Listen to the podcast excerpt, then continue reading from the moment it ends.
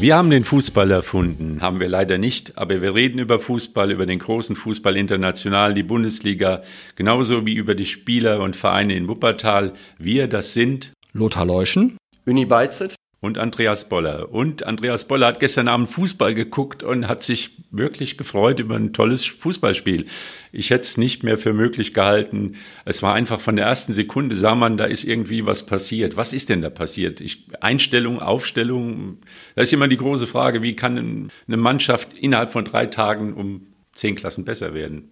Also viel Spielfreude, äh, viele Sprints, guter Fußball. Mir hat es auch 90 Minuten Spaß gemacht und vor allem Hauptaugenmerk, dass halt 90 Minuten versucht wurde, immer nach vorne zu spielen und Tore zu schießen. Erfindet der Hansi Flick dann doch den Fußball neu, den deutschen Fußball? Der, der muss ja wohl neu erfunden werden, weil, ich sag mal, Spiele gegen Liechtenstein oder wir haben auch die EM gesehen, wo man einfach immer nur so eine gewisse Ratlosigkeit auf dem Platz erlebt hat dann kommt der Querpass, dann kommt noch ein Querpass. Gestern war einfach Leben in der ganzen Geschichte drin und das haben die Zuschauer ja auch sofort aufgenommen. Und man hat auch mal aus 20 Metern aufs Tor geschossen. Also alle Dinge, die man irgendwie vergessen hatte oder die wohl verboten waren. Was ist da, was passiert da? Da war aber auch ein Gegner dabei, der mitgespielt hatte, ne? der, den, der den Deutschen auch den Gefallen getan hat. Also, dass die Deutschen Fußball spielen können, dass wir da 11, 12, 15, 20 wirklich gute, überdurchschnittlich starke Fußballspieler haben, wussten wir vorher auch schon. Die Armenier waren so freundlich und haben ein bisschen Platz gelassen. So, dann die Liechtensteiner nicht? Die Liechtensteiner haben im, in ihrem eigenen Strafraum gewohnt und zwar mit der, mit der gesamten Bevölkerung anscheinend und da, hat, da fiel denen gar nicht mehr viel ein. Sowas gibt's leider Gottes. Ich erinnere mal vielleicht kleiner Exkurs.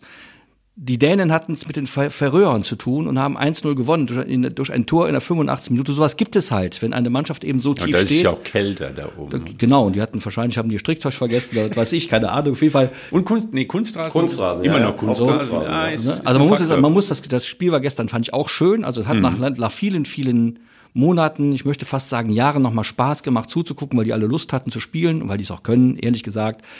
Ähm, der, der, Gegner relativiert das ein bisschen. Wir haben nebenbei noch unser, unser rechtes Verteidigerproblem gelöst mit Jonas Hoffmann. Kleine Schach zur Brande, aber hat eigentlich alles ganz gut geklappt. War auch mal schön, finde ich, muss man wirklich mal so sagen. Also ähm, auf jeden Fall war beides stimmt meiner Meinung nach. Also Armenien ist natürlich nicht oberste Güte, aber auch die Stärke der deutschen Mannschaft hat dazu geführt, dass Armenien überhaupt nicht ins Spiel gefunden hat. Also man muss beides, glaube ich, auch sagen, dass äh, Deutschland von der ersten bis zur letzten Minute hohes Tempo gegangen ist, gut Fußball gespielt hat und den Zuschauern auch insgesamt ein gutes Spiel geboten hat. Aber es war auch jetzt mal eine, eine Handschrift vom Trainer zu erkennen. Ich meine, der Mann hat mit Bayern München alles gewonnen und im Prinzip hat er ja auch Bayern München spielen lassen, oder? Das war jetzt schon, schon Neuer, Süle, Kimmich, Goretzka. Goretzka. Sané, Gnabry. knapp. Also ja. ist Bayern München. Also ja, und selbst Sané bleibt plötzlich wieder Fußball gespielt. Man hat das Gefühl, dass er am Spiel teilnehmen möchte. Hat er, Selbstvertrauen. Ne, wollte auch mal einen Ball gewinnen, ja. nicht nur verlieren. Also da muss man sagen, das binnen ein paar Tage, der, ich weiß nicht, was der Flick den da so verabreicht, aber es hat gewirkt irgendwie, oder? Ja, absolut. Also äh, vor allem was ihm immer vorgeworfen wird, dass er nach Ballverlust stehen bleibt oder nicht hinterhergeht, hat er nicht gemacht. Ganz nee. im Gegenteil, er setzt dann den Sprint wieder an, um den Ball zurückzugewinnen. Und äh, ein Spieler dieser Qualität, wenn es dann spielerisch nicht läuft, muss einfach diese Dinge tun, um wieder ins, ins Spiel reinzukommen. Also ich glaube, das hat er begriffen jetzt. Aber ich sehe vor allem äh, Kimmich äh, und Goretzka, das sind Schlüsselpositionen. Absolut. Und da baut Hansi Flick auch äh, drauf. Das ist eindeutig zu sehen. Aber in dem ganzen System, also ich sehe diese Halbstürmer, da sehe ich sowieso eine große Gefahr für die Spieler selbst, dass ein Spiel komplett an ihnen vorbeilaufen kann. Es ist eine ganz schwierige Position, also der offensive Halbstürmer, der eigentlich immer darauf, er muss die Position halten, er muss äh, in die Zweikämpfe gehen, also das Schwierigste ist der offensive Zweikampf. Ähm, man ist ganz schnell raus aus dem Spiel. Und da hat vielleicht der Leroy Sané kapiert, dass dieses Warten auf die einzelne gute Aktion, dass das alleine nicht sein kann, dass er da eben immer nur daran gemessen wird, was dann schief geht. Und man sich beteiligt, indem man halt aggressiv halt, auch äh, gegen den Ball spielt und, und immer so im Spiel bleibt. Aber auf der anderen Seite hat der Gnabry da er hat es anders interpretiert, die Rolle. Also war eindeutig zu sehen, dass im Spielaufbau aus der nominellen Viererkette eine Dreierkette geworden ist. Und Gnabry, der ja nominell äh, die rechte offensive Bahn spielt, eher nach innen gegangen ist und Jonas Hoffmann als rechter Außenverteidiger hochgezogen ist. Und auf der anderen Seite war es halt so, dass Leroy Sané konsequent die linke äh, offensive Seite gehalten hat, um da anspielbar zu sein. Asymmetrisch, kann man, glaube ich, dazu sagen. Und bei Ballverlust war es dann halt so, dass äh, die deutsche Mannschaft wieder in die alte Formation reingegangen ist mit der Viererkette, zwei Sechsern, dreien davor und einer ganz vorne. Und das finde ich taktisch sehr interessant. Also das hat man jetzt unter Yogi Löw in all den Jahren eigentlich nicht gesehen. Und Hansi Flick hat das jetzt das erste Mal mit eingebaut. Also sehr interessant, finde ich. Ich glaube, dass, ich glaube, dass beim Gnabry ist es so, dass der von seiner Grundhaltung ja schon ein anderer Spielertyp ist. Der kommt ja auch schon etwas breiter und, und, und wuchtiger daher und spielt auch so. Das hilft ihm auch oft. Das schießt auch Tore und setzt sich auch mal in, in, in Zweikämpfen durch. Ich glaube, dem, dem Sané hat irgendjemand in den vergangenen Tagen erzählt, dass Pfleg mal der größte Feind des Fußballs ist. Also der, der hat ja angefangen zu leben. Das war eigentlich schon alles. Da sieht man ja, dass der was kann. Die haben ja, die, die, äh, die, die Bayern haben nicht umsonst sehr viel Geld für den ausgegeben. Die wissen schon, was sie tun. Da bin ich wirklich ganz sicher. Und jetzt hat irgendjemand, der, dem mal erklärt, dass Fußball auch was damit zu tun hat, dass man mal sogar seinem Gegner wehtut. Also auf faire Art und Weise natürlich. Ja, ich glaube, der Serge, der Serge, wie der Yogi immer sagte, der hat, äh, der ist ein bisschen klarer im Kopf. Der hat auch einen ganz anderen Werdegang. Ähm, der war ja, ist den längeren Weg gegangen. Den längeren, definitiv. Während Sané ja, halt ja. eben das Supertalent war, dann und der Wechsel nach City, City und dann ja. die erste Saison, die sehr, sehr gut gelaufen ist. Und dann kommen halt eben auch mal die Rückschläge und die zu verkraften, das ist, da hat er vielleicht jetzt gerade mal den Gegenwind so stark gespürt, halt auch im Verein und dann auch in der Nationalmannschaft, dass da der, aber er war schon gegen Liechtenstein, das hat jemand geschrieben, ein schlauer Mensch, war der, war ja der schlechteste und der beste Spieler der deutschen Mannschaft. Am schlechtesten, weil er halt die vielen Bälle verdattelt hat, aber der beste, weil er halt eben diesen Willen da auch schon hatte zu zeigen, er, kann es, gell? Aber er ist jetzt steht, er steht jetzt absolut in der Pflicht. Der muss jetzt auch ja, kommen. Gegen also Island, also, wenn die kalten Füße kommen, dann muss da auch was kommen. Das ja, nicht nur Island. Er muss gegen in der Champions League gegen die großen Vereine muss er diese Leistung abrufen. Es reicht nicht darf. in der Nationalmannschaft gegen Armenien äh, oder gegen Liechtenstein das zu liefern, sondern er muss in der Bundesliga und er muss in der Champions League bei den großen Spielen muss er das zeigen. Sonst äh, kommt er nicht voran. Also er muss jetzt, er steht unter Druck, meiner Meinung nach. Das gilt aber auch für die Nationalmannschaft. Ne? Wir haben jetzt, wir haben jetzt Liechtenstein, wie gesagt, war ja. nicht so einfach, muss man auch fairerweise sagen, wenn die da alle im Fünfer kampieren, ist blöd. So, Armenien hat die, die, uns die Freude gemacht, ein bisschen weiter aufzurücken. Da war ein bisschen Fußball möglich, haben sie auch schön gemacht. Jetzt kommt Island, wird auch nicht lustig, die treten vor Beton zur Not, also sind da etwas kantiger, ne, freudloser im Spiel. So, und dann kommen auch mal richtige Gegner irgendwann. Ich denke mal so an Frankreich, Spanien, England, Italien, Mannschaften, gegen die wir uns in den vergangenen Jahren nicht immer so sonderlich leicht getan haben. Und da irgendwann, ist, das wird ja demnächst auch geschehen, spätestens bei der WM in Katar, von der, wovon ich ausgehe, dass wir uns qualifizieren werden, da muss man irgendwann mal auch Farbe bekennen. Und da bin ich mal gespannt, sage ich ganz ehrlich. Da bin ja. ich wirklich mal gespannt. Das ist da ein passiert. Weg dahin. Im Moment sind sie gerade auf dem Weg, äh, aber am Ende sehe ich genauso wie Lothar. Äh, äh, bei den großen Spielen müssen sie performen. Also da führt kein Weg dran vorbei. Also es reicht nicht, äh, gegen die sogenannten Kleinen diese Leistung abzurufen und gegen die Großen dann äh, wieder in alte Muster zu verfallen. Das wird nicht reichen. Müssen wir vielleicht mal einen ganz kleinen Exkurs äh, zum WSV wagen, finde ich, an der Stelle. Weil ja, weil Liechtenstein, Liechtenstein. Genau. Also es ist ja ständig, äh, das Wort habe ich so oft äh, in den ganzen, wahrscheinlich mein ganzes Leben noch nicht gesagt, wie in den letzten vier Tagen. Und tatsächlich war beim Spiel Bonner SC Liechtenstein wieder ein Thema. Das hat also Björn Mehnert nach dem Spiel gesagt, er fühlte sich erinnert an das Anrennen der deutschen Mannschaft gegen Liechtenstein, weil der WSV war so gnadenlos überlegen gegen eine Mannschaft, wo man letztes, letzte Saison noch sehr, sehr viele Probleme hat. Aber die erste Halbzeit war also Liechtenstein Kopie, was der Bonner SC gemacht hat, mit drei äh, wirklich athletisch sehr guten, dynamischen Innenverteidigern, Zentrum, Abwehrzentrum dicht gemacht und den WSV halt eben da versucht, den Liechtenstein-Riegel vorzuschieben. Aber der WSV hat das wirklich sehr viel kreativer gemacht als die deutsche Nationalmannschaft, ist variabel über die Flügel gekommen, hat Tempo gemacht, hat in die, in die Tiefe gespielt, also schon so ein bisschen, nicht ganz so konsequent wie die deutsche Mannschaft gegen Armenien, aber schon so ein bisschen in die Richtung, nee, ihr könnt euren Riegel aufbauen, aber wir knacken euch. Und das ist, das war zwangsläufig. Also wenn man so viele gute Chancen rausspielt und auch, was sie gemacht haben, war, was die Deutschen gegen ähm, Liechtenstein eben nicht gemacht haben, haben einen zweiten Stürmer praktisch eingebaut, der Felix Bakschat, der Kapitän, der also eigentlich, der eigentlich ein zentraler Mittelfeldspieler ist ne? und kopfballstark ja. ist, ist dann halt eben mit in den Strafraum gegangen entweder macht er selbst den Kopfball oder er kann praktisch den zweiten, zweiten Ball, absolut, ja. Also dann ist der Strafraum besser besetzt wahrscheinlich und wenn die Flanken von rechts oder links kommen und der Strafraum nicht besetzt ist, dann wird es natürlich schwierig zum Abschluss zu kommen. Und äh, das ist auf jeden Fall eine Variante. Ja, und dann passiert das, was also wirklich, ich sag mal, in, in 20, 50, 100 Spielen passiert, dass eine Mannschaft, die 15 Torchancen hat, hundertprozentige rausspielt, ist ein Kriterium für Qualität. Der Gegner macht die erste Torchance, bekommt die erste Torchance. Die hatten gut gewechselt, haben auch dann umgestellt, hatten sich anders aufgestellt gegen den WSV.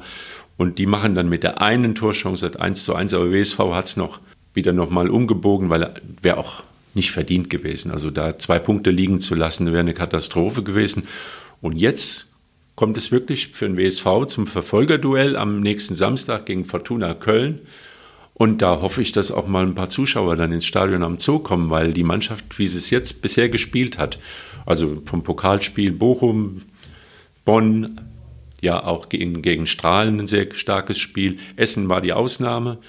Da sind sie ein bisschen hinterhergelaufen, ein bisschen sehr, aber hat sich auch verdient, dass das Publikum wieder kommt. Das ist schon Qualität, das ist schon für die vierte Liga sehr, sehr ordentlicher Fußball. Genau, und außerdem findet das Spiel erstens mit einem guten WSV zurzeit in einem sehr, sehr schönen Stadion statt, sollte man nicht vergessen, ne? hoffen wir ein bisschen auf gutes Wetter, dann kann man sich das ganz gut angucken.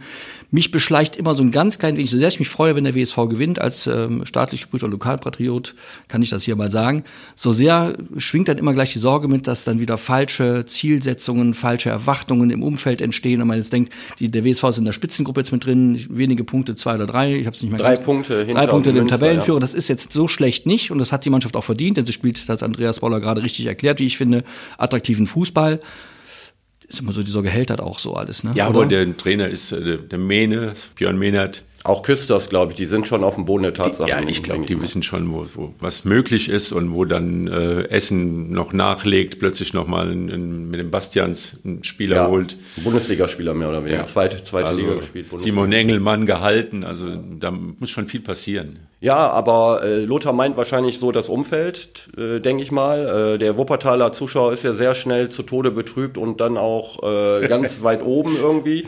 Ich weiß nicht, äh, ob vielleicht der Friedhelm Runge sich noch äußert jetzt in nächster Zeit, was die Ziele sind. Aber ich finde auch, Menard und Küsters machen das schon gut. Also ich glaube, der WSV ist auch sehr gut beraten, weiter so einen guten Fußball zu spielen, die Punkte zu sammeln und dann mal vielleicht im Winter zu gucken, wo stehen wir eigentlich? Haben wir, äh, wie weit sind wir weg von der Spitze?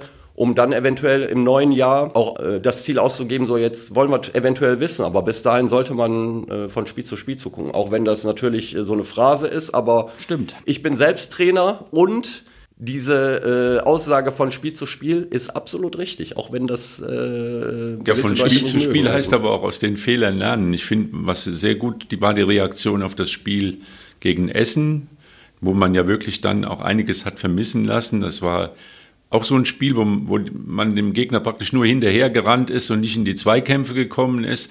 Aber es war auch von der Einstellung her was, was nicht okay. Und da hat man keine Panik jetzt erzeugt, sondern hat wirklich die, die Fehler ja, erkannt. Angesprochen, ja, ja. Um jetzt hier mal wieder als Backmesser und Spaßbremse zu fungieren, das ist jetzt eine Momentaufnahme. Okay. Ich weiß, aber ein Phrasenschwein ist kein Problem ich würde mir wünschen beim, für den WSV, dass er wirklich mal etwas Langmut walten ließe und diese Situation, so wie sie ist, erstmal wahrnimmt und genießt und das auch zu Recht genießt und gar keine neuen Saisonziele ausgibt. Das Ziel war ja irgendwann früh mit dem Abstieg nichts zu tun zu haben, in der Tabellenhälfte, das sind wunderbare Ziele und vielleicht mal in zwei, drei Jahren mehr anzupeilen, wenn die, wenn die, wenn die Grundfesten wirklich vernünftig betoniert sind und das alles wieder vernünftig steht. Es gibt ja Vereine, die machen sowas, die mit langem Atem in, in die, zum Beispiel in die, in die, in den Profifußball zurückkehren wollen. Es gibt Vereine, die mit langem Atem sich in den Niederungen, in den sogenannten des Amateurfußballs ähm, aufstellen wollen, wie zum Beispiel der TSV Ronsdorf, der, der jetzt viel Geld in seine, in seine ähm, in seinen Platz, in seine Anlage investiert, um, um man peu à peu Ziele ansteuern zu können, die wirklich auf, auf einer festen Basis angesteuert werden. Das hat der WSV in den vergangenen Jahren ein bisschen falsch gemacht, manchmal leider Gottes.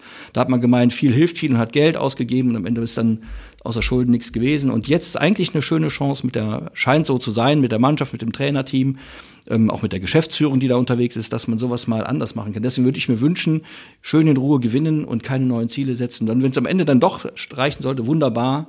Wenn nicht, dann eben nächstes Jahr oder übernächstes Jahr. Aber eine erfolgreiche äh, Saison wäre für mich, wenn der WSV da lange Kontakt zur Spitze hätte. Genau. Wenn man jetzt ein Verfolgerduell, das ist was Schönes. Super, genau. Dann ähm, Essen und Münster vielleicht nicht zu schnell und zu äh, wegziehen lassen, also immer im Kontakt. Den Kontakt halten, ja, dass die Zuschauer bei der Stange bleiben. Ja, Zuschauer ist ja überhaupt das Thema. Wir müssen mal überlegen, wo wir herkommen aus einer Saison, die praktisch nicht stattgefunden hat, also zuschauertechnisch, also auch natürlich keine Einnahmen bringt. Aber so, so ein bisschen läuft es ja wieder an, aber es ist noch nicht so so beim gerade beim WSV müsste noch mal gegen Essen war ja auch nicht so äh, die Zuschauerzahl, dass man sagt, das ist schon wieder das sind die alten Zeiten. Aber im Amateurfußball scheint wieder die Lust auf Fußball wieder da zu sein. Wenn man am Wochenende sieht, ich glaube äh, Derby am Freudenberg war gut besucht, der Kro äh, Kronberger SC hat sein Stammpublikum wieder. Da ist langsam kommt das wieder, oder? Ist wieder Leben drin, definitiv. Also ich kann es ja bestätigen, weil ich halt Union Wuppertal trainiere in der Kreisliga A.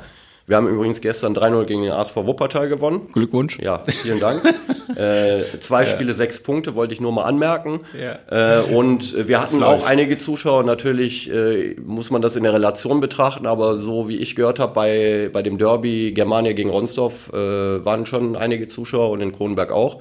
Und ich habe auch das Gefühl, auch bei den Spielern selbst, dass äh, so die, der, der Fluss wieder drin ist, so auch was die Trainingseinheiten angeht, was die Spiele angeht. Äh, und äh, wenn es so weitergeht, sieht es eigentlich ganz gut aus, würde ich sagen. Also jetzt nicht nur bei uns, sondern grundsätzlich im Amateurfußball. Aber die Kreisliga A, die spielt ja zum Beispiel nur mit elf Vereinen in einer Staffel. Das ist, das ist ja immer noch Corona-Modus, sag ich Corona-Modus äh, hat aber auch seinen Grund, weil man weiß ja nicht, ob, ob die Saison eventuell doch wieder unterbrochen wird. Und ähm, Normalerweise wären, äh, wenn man beide Kreisligen zusammenlegen äh, würde, wären es 21 Mannschaften und da weiß man natürlich jetzt auch nicht, mhm. ob so eine Saison überhaupt zu Ende gespielt werden kann.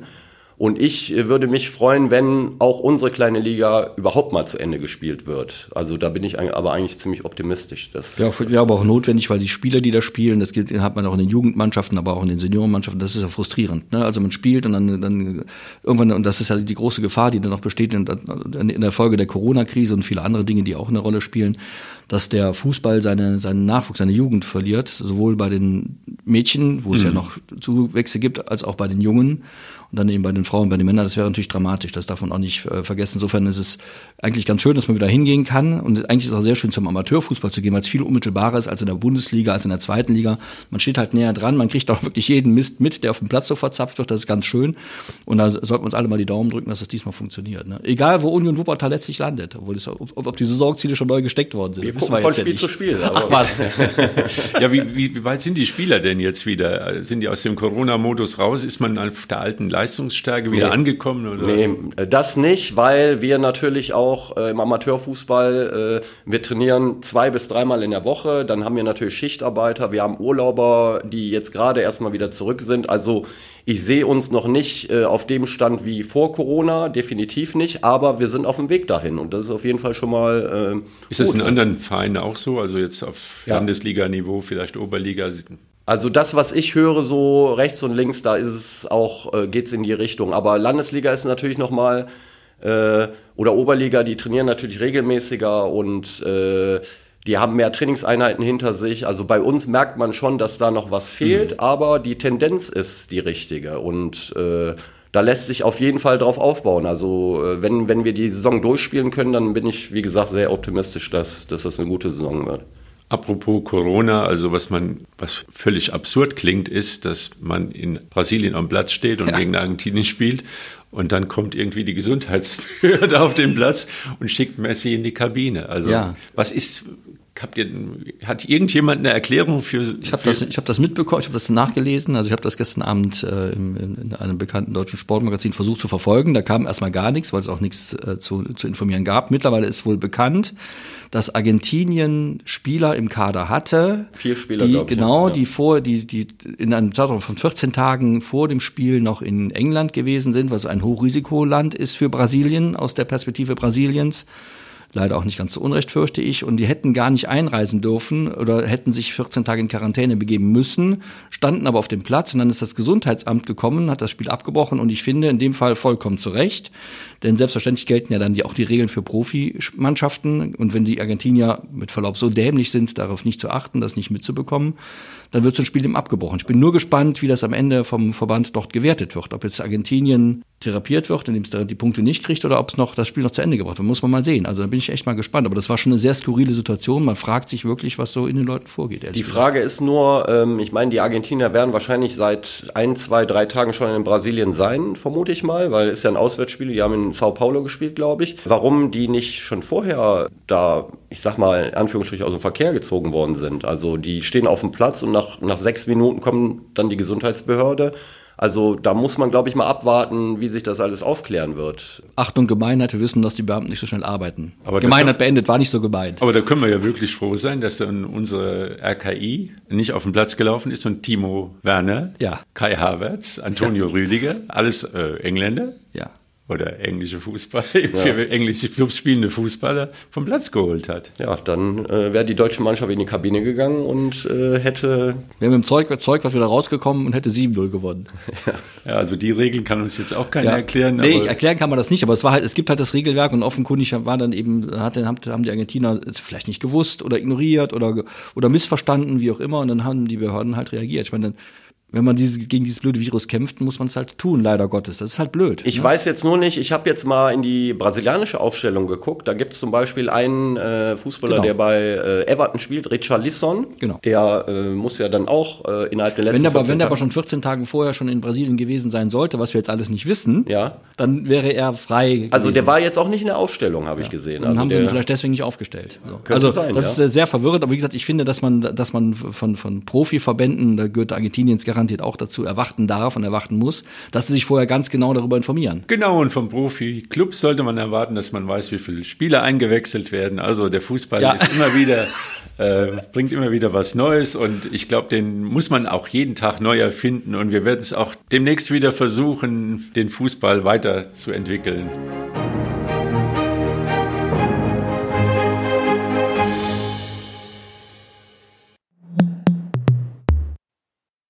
Ein Podcast der WZ.